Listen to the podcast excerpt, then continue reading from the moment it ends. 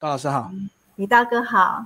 好，那我们来介绍你这次的一个新书哦，这个呃也是一样，这个融合古今的一个这个故事，来提升现代的写作能力。这本书呢，它的特色哦，就是把这一些古代的古典小说，然后里面的精彩片段，然后跟现代的两位大师，一个是张爱玲，一个是鲁迅，好，把他们的短篇小说精彩的部分呢，就放在这个书里面了，有点像是那一种呃珠宝盒的概念。哦，就把一些很珍贵的、很棒的故事，这样收集在这个这一本书里头，那很方便读者呢去搜寻哈，去阅读。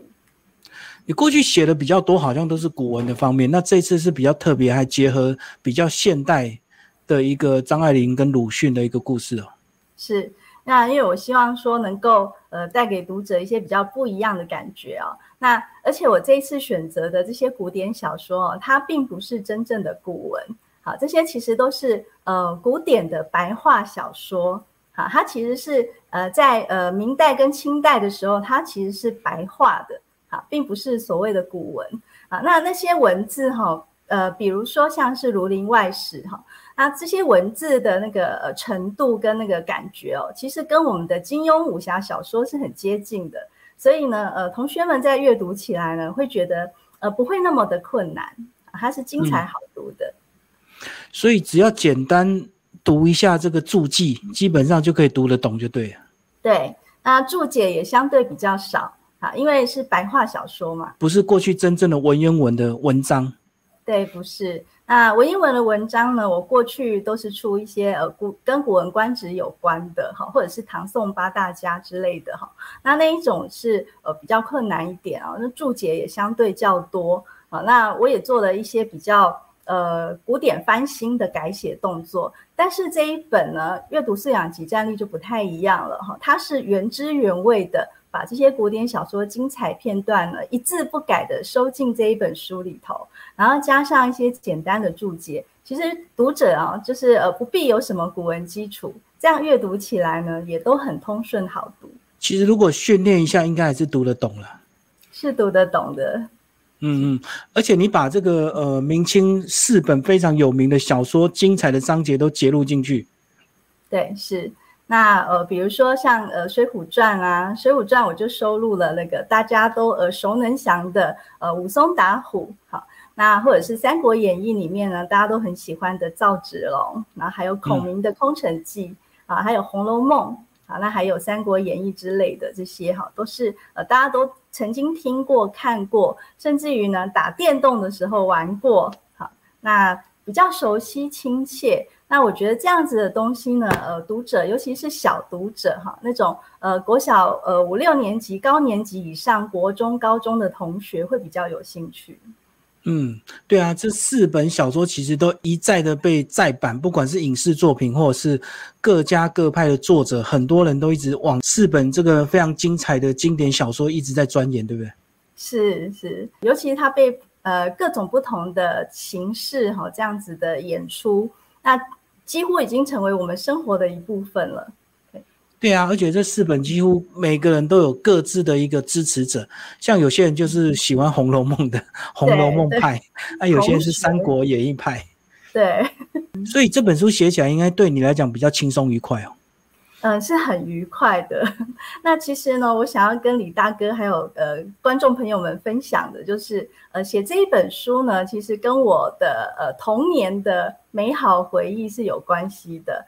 那在我小学的时候，尤其是四五年级的时候，是我的阅读爆发期啊。那个时候我就开始阅读古典小说了。那而且我读的是原汁原味的原原文，哈，并不是经过改写加注音的那一种改写版，哈。那我读这些原文的，我都把它当成故事书一样的读。那如果读不懂，我就跳过去。那年纪再大一点呢，我再回头看我当初读不懂的地方，哈，自然而然就懂了。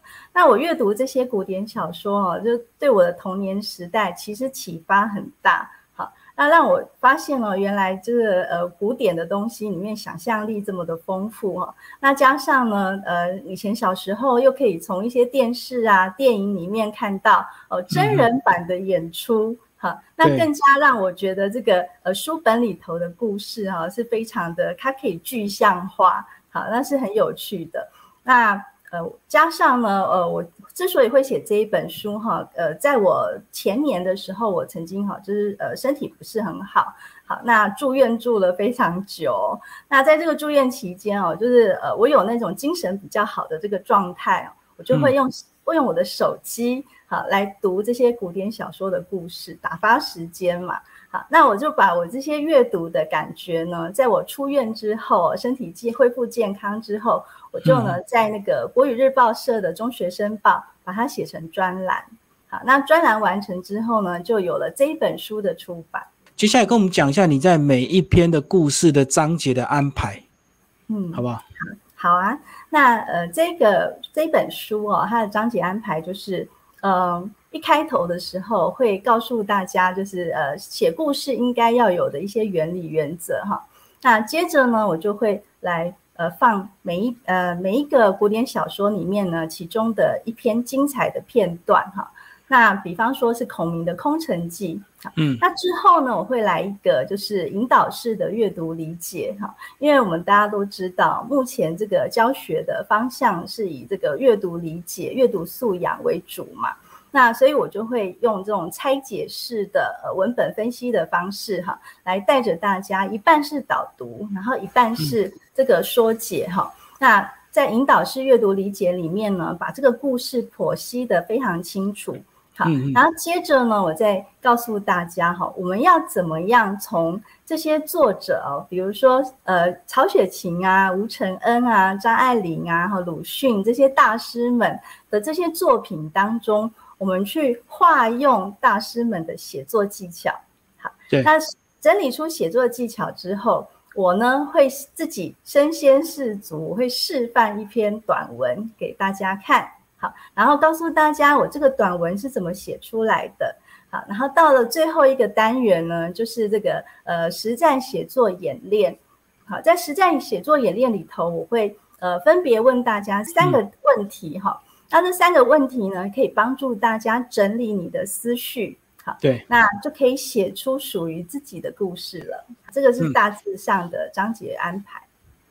我觉得你这本书这个蛮厉害的，是一开始的这个原文，然后这个呃，大家看完之后，接下来引导式的阅读理解这个章节非常厉害，而且后来的这个三分钟说故事，你自己示范改写，我觉得就可以借由这样的一个方式，大家可以提供大家练习的一个方式，对不对？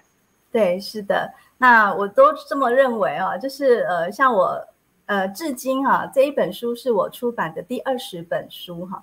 那我出书的呃方式哈，其实都是希望能够自己先示范给读者看。那我知道有一些作者他其实不太去写范文的哈。那我总觉得呢，如果作者能够写给读者看，那也可以代表就是呃作者自己的能力嘛哈。再就是说呃我要讲解的时候也比较有一个方向，所以我希望说呃能够在这个三分钟说故事里面能够分享。而且三分钟说故事里头呢，有很多内容是跟我自己的亲身经历有关的，就是你过去成长的回忆。对，对这本书，我觉得这个呃，要注记或要解释原文是比较简单，可是要新创，用他这个创作的方式新创一个故事是比较困难的。是的，对，而且更花时间，对不对？没有错，对。尤其是啊，我在写作的过程中，我觉得最困难、最辛苦的一件事情，就是我要把大师的写作技巧抽取出来，然后我要整理出步骤化，好，要有步骤，一二三的步骤，才能够带着读者一起写，好，因为呢，呃，如果我只是讲理论的话，读者一定会还是听不懂该怎么样子学，好。可是，如果我能够把它步骤化整理的话，这样子，呃，对这个学习者来说呢，是比较方便入手的。他可以第一步写什么，第二步写什么，第三段写什么，好，这样组合起来就变成一个属于自己的文章了。而且最后面那个实战写作演练，其实对学生非常有帮助。对对，那像这样子的设计哦，我是希望说能够。呃，如果是比较小一点的，呃，比如说小学高年级的部分哈，家长可以跟孩子在家里一起练习。对，他可以前面先共读，哈，比如说呃，爸爸妈妈跟孩子大家一起来读《空城计》，好，那读完之后呢，看看施教老师是怎么去剖析他的，然后呢，再一起共写，好，爸爸妈妈可以有爸爸妈妈的写法，孩子也有孩子的写法，然后大家互相交换。然后看看彼此呢写出来的东西有什么有趣或是不同差异的地方，我觉得这个对亲子的那一种交流也是非常好的。那如果是在学校老师的话呢，学校老师也可以用这一本书来教学，哈，也可以呃像利用后面的实战写作演练哈出的题目来跟学生们啊一起来在课堂上完成这样子的文章。嗯，而且我觉得家长带头练习是非常重要的，这个就是身教。是，接下来是不是挑一些故事跟我们分享？嗯，好。那在这个书里头，其实我非常喜欢，像我刚重复提了几次哦，就是孔明的《空城计》。好，那这个孔明的《空城计》是我认为呢非常呃适合来练习，就是阅读里头的观察力。哈，那这个。我先做一个前情提要哈，这个故事是说啊，就是孔明呢，他原本带了五千个士兵哈，然后他去到这个西城的这个地方啊，后来呢，他决定哦，派遣一半的兵力去搬运粮草，好，那也就是说呢，西城这里的这个驻军呢，只剩下两千五百名士兵，好，但很不幸的是啊，这个时候呃，十几个飞马探子突然回报。说啊，这个呃司马懿呀，他带了十五万大军压境，哈，想要侵略这个城市，哈，打算拿下这个城市。那这个这个时候啊，所有人都慌张了，为什么呢？因为啊，这个呃孔明啊，他身边啊一个武将都没有，好，他自己也是文官嘛，哈，一个武将都没有。那呃，而且人数这么的少，哈，不知道应该怎么办才好。可是呢，这个孔明他灵机一动，哈，他就发布了几道命令。这几道命令呢，呃，很多的读者哈，在阅读的时候，常常就是读完了就算了，哈，并没有去呃仔细的去深究它，哈。那我在这边呢，跟各位来分享一下，哈，这孔明的第一个命令就是啊，呃，叫士兵们把所有的军旗全部收起来。嗯嗯。那这个军旗是象征什么呢？军旗它其实是象征着一个军队的壮盛，好，那它是表表扬军威的意思，哈，彰显军威。好，那你把军旗收起来呢，其实就是想要步步一阵嘛，哈，让司马懿觉得说这个城市是没有士兵的，好，那再来第二个命令就是呢，他要禁止所有的人员出入，而且不可以喧哗。那如果有人违反的话呢，要立斩。好，嗯，它这是非常严格的规定哈。那为什么要这么做呢？我们来想想看哈，这个呃，如果说真的遵守了这个命令哈，这一座城市它会变成一个街道上完全没有人的城市，好，然后也没有任何的声音，好，变成一个极静的城市。好，那这样子安静又没有人的城市呢？从远远的呃司马懿的角度看起来啊，这就透着一股诡异的味道了。对，没错，嗯。接着第三个命令就是啊，把这个四座城门给打开。好，那每一个城门的门口呢，都派二十个士兵。这二十个士兵呢，都假扮成老百姓的样子，然后在门口扫地。好，而且啊，还有一个。最重要的一点就是，如果看到司马懿的这个大军过来的话，千万不可以有任何异样的神情。好，嗯嗯，一定要非常的呃自然的样子，不可煽动。好，那可是呢，这就呃引发出一个小小的问题了，就是说，哎，这个如果是真正的老百姓在门口扫地啊，看到敌军过来，难道不会惊慌吗？是。好。那站在司马懿的观点来看哦，司马懿会觉得说，哎，这几个这几个在门口扫地的人啊，一定有鬼，怎么可能看到大军竟然没有任何惊慌的神色？好，这这些以上的种种的布置，都是希望激起这个司马懿的怀疑。好，这这个就是所谓的疑兵之计。好，那到了最后呢，孔明又做了一件事情哦，就是呢，他呢就披着鹤氅。然后带着官巾，然后呢，他带着两个小童子啊，携带着一张琴，然后呢，爬到那个这个城墙上面啊，就凭栏而坐，焚香操琴。好，那很多读者在读到这个部分的时候呢，也是不疑有他哈。但是其实我个人觉得，我们在阅读的时候，应该要多多的有一些研究家的精神。好，我们去探讨一下，好，就是为什么呢？这孔明要批鹤场。什么是鹤场呢？好，其实鹤场它是后来是当做这个文人穿的这种呃汉服啦，好，但实际上呢，它是一种呃道教的道袍，好，就是道士穿的道袍，好，那官巾是读书人戴的头巾，好，那加上呢，他戴的那个两个小童子哈，呃，其中一个是拿着宝剑，好，另外一个童子拿的是竹尾，竹尾就是佛尘。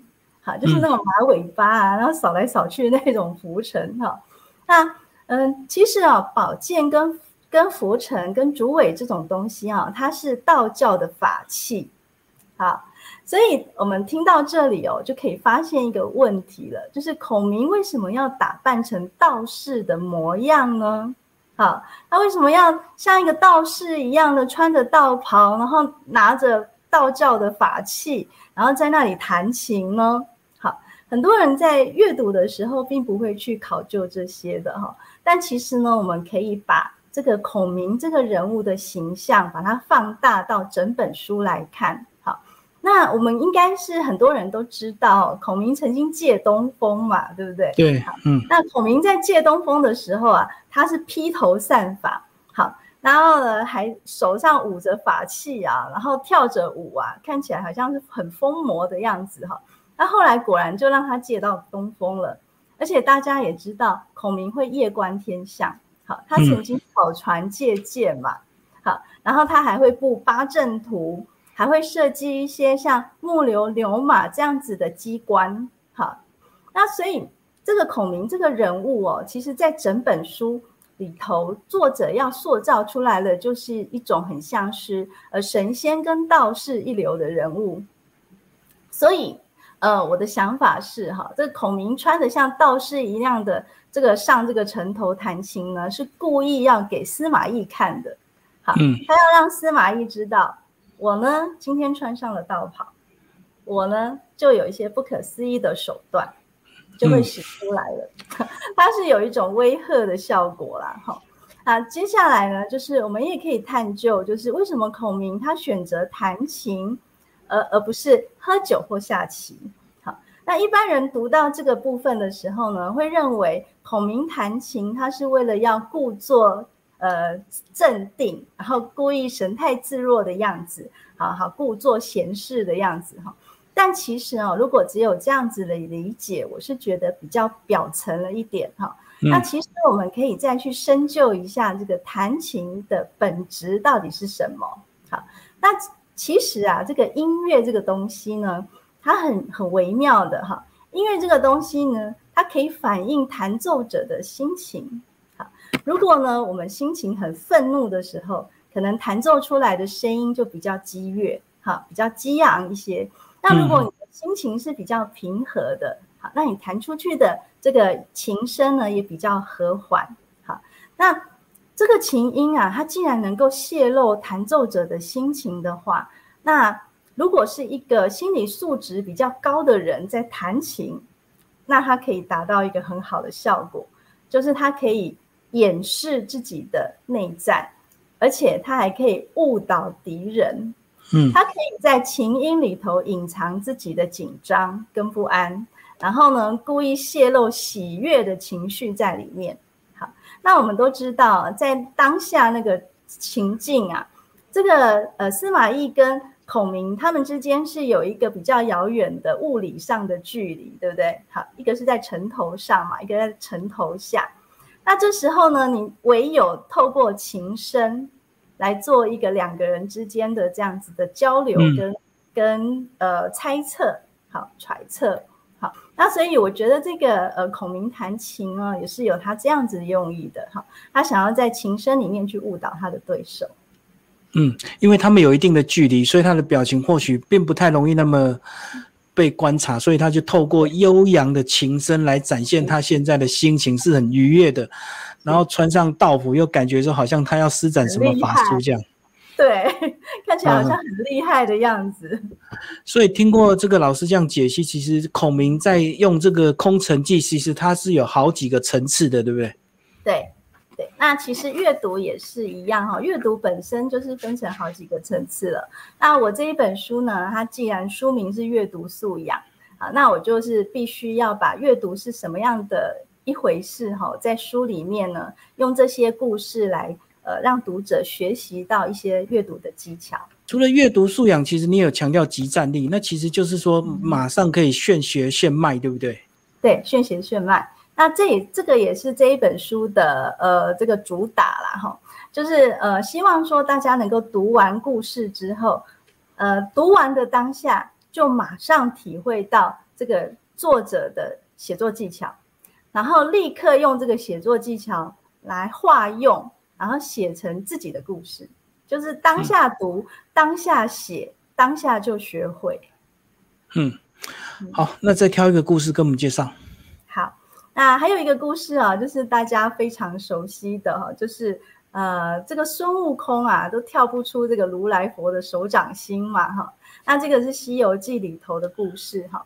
那在这个故事里头呢，嗯，这个孙悟空啊，他是很调皮。他呢曾经大闹天宫两次哈啊，他在这个闹天宫的时候啊，好，这个所有的天兵天将都没有办法这个折服他哈。那后来呢，这个打到不可开交了之后呢，这个后来这个玉帝啊，他就派出他的秘密武器，就是如来佛了。好，那如来佛就跟孙悟空呢也不打架，就跟他打一个赌。好，如来佛就说啊，我跟你打个赌。你如果有本事，你呢就一筋斗打出我这个右手掌中，那就算你赢。好，那我们就不用再吵架了。我呢就请玉帝直接搬家，好，把这个天宫让给你住。好，那如果呢你输了怎么办呢？你输了你就回到你的花果山水帘洞，继续当你的山大王。好，那这个孙悟空听了觉得说，哎，这个这个买卖还不错嘛。好，那我如果赢了，我就直接变成玉帝；那我如果输了，了不起就跟现在一样嘛。好，所以他就答应了。那我们大家都知道这个结果啊，这个孙悟空果然没有办法逃出翻不出去的手掌心。对对。那可是问题来喽，这个我们大家都知道，到最后孙悟空输了，如来佛并没有放他回去呃花果山水帘洞，哎。而是把他压在五指山底下，好，嗯，不但如此哦，这个如果孙悟空饿了，就给他吃铁丸子。铁丸子是什么？铁丸子就是小钢珠。好，那如果他渴了怎么办？他渴了就给他喝铜汁。好，就是把那个金属的铜啊融化炼成汁。啊，对，就好残忍的刑罚。好，嗯，那。一直到这个大家都知道，后来就是唐三藏来救了他嘛，哈。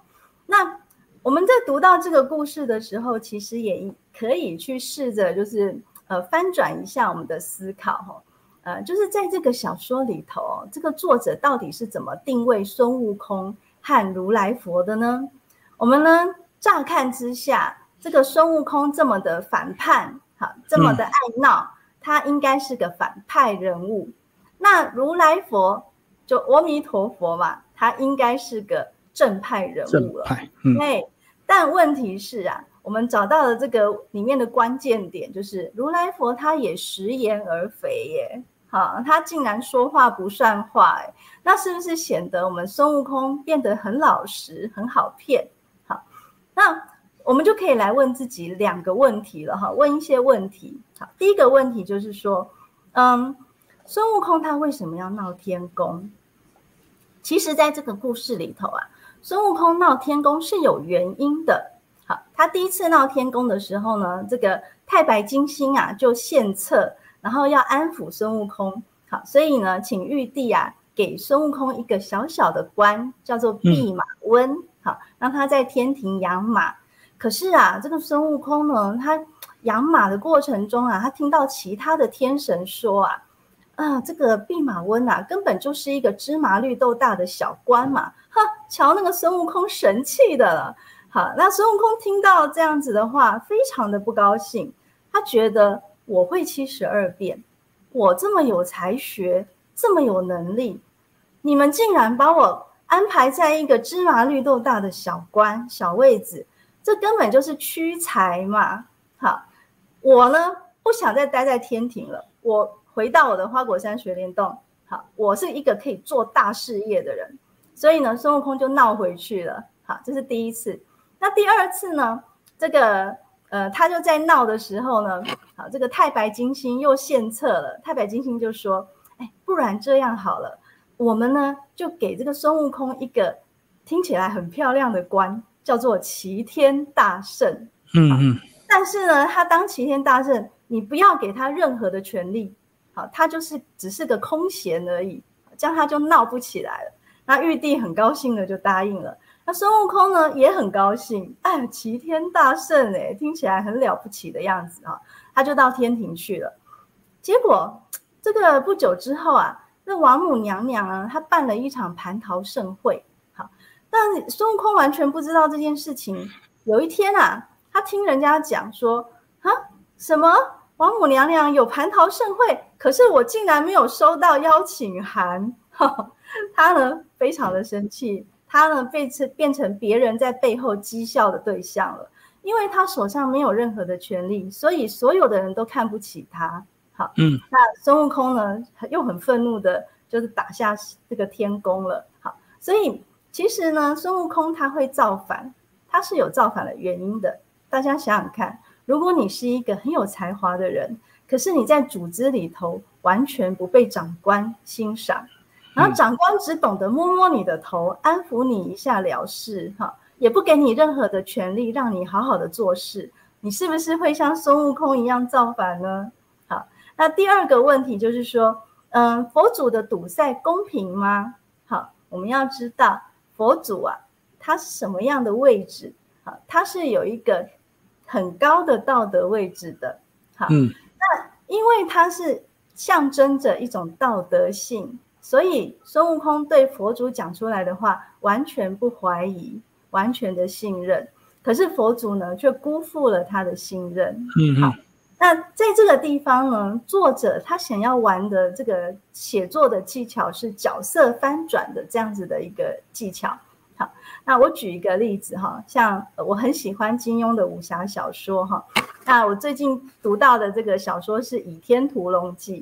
在《倚天屠龙记》里头啊，这个里面最大的反派叫做明教。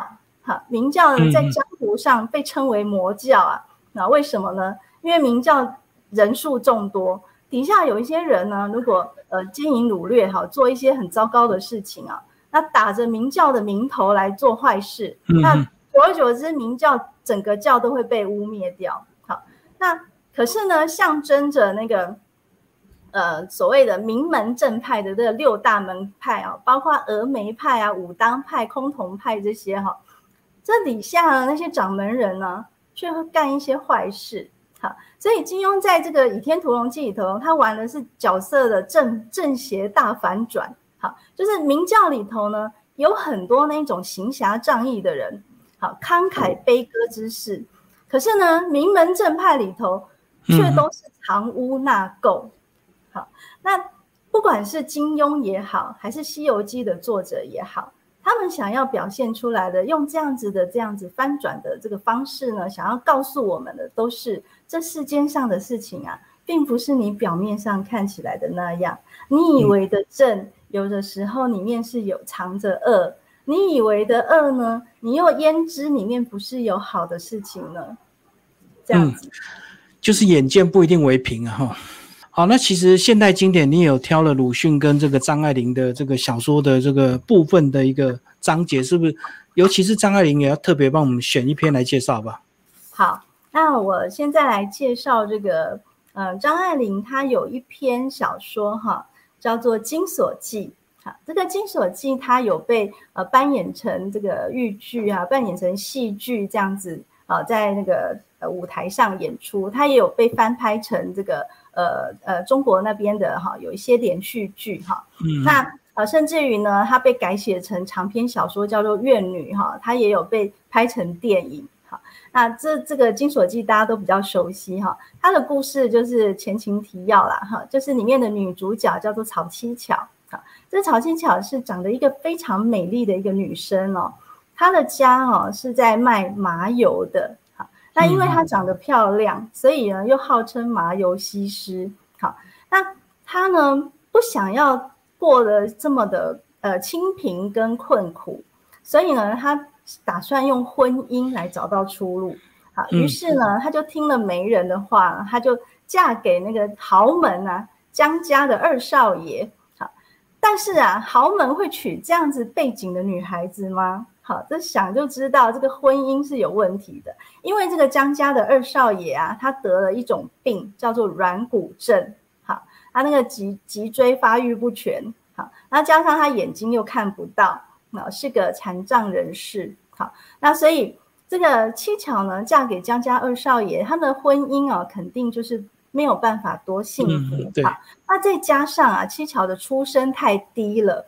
所以呢，连这个江家的那些小丫头、小厮们哦，都看不起她。好，但然而啊，张爱玲呢，在小说里头告诉我们，好，这个曹七巧她为了钱，她为了等她丈夫死，好，她为了得到遗产，她呢可以说是忍辱偷生的哈，硬撑着，哈，一定要把这个钱拿到手为止。哈，那张爱玲在这个小说里头呢，就形容这个曹七巧。他是怎么样子的见钱眼开哈？他说啊，这个在有在一个房间里头哈，这个阳光啊，就是透过窗户这样子洒下来。好，那阳光洒下来就可以看到那个空气里面的悬浮物，对不对？好，那他形容这个张爱玲形容这个空气的悬浮物哦，就像金的灰尘，好，而且是那种微微呛人的金灰。那把这个灰尘揉到眼睛里去呢，会昏昏的。好，其实呢，这种把那个金的灰尘，它就是在象征呃金钱的诱惑。好，那是把金子揉到眼睛里头，而且还感觉晕眩。好，那就让我想到了一句成语，叫做“利欲熏心”。好，那金子揉到眼睛，昏昏的、晕迷的感觉。好。那张爱玲又另外写到啊，就是这个曹七巧呢，这眼睛直勾勾的往前望着，那她的耳朵上面呢有一副一对金耳环，好，这对金耳环，我们知道耳环上面都有钉子，对不对？好，那这个耳环上的钉子就好像两只铜钉，把曹七巧钉在门板上，好，然后呢，就像是那个玻璃盒子里面的蝴蝶标本，好，而且。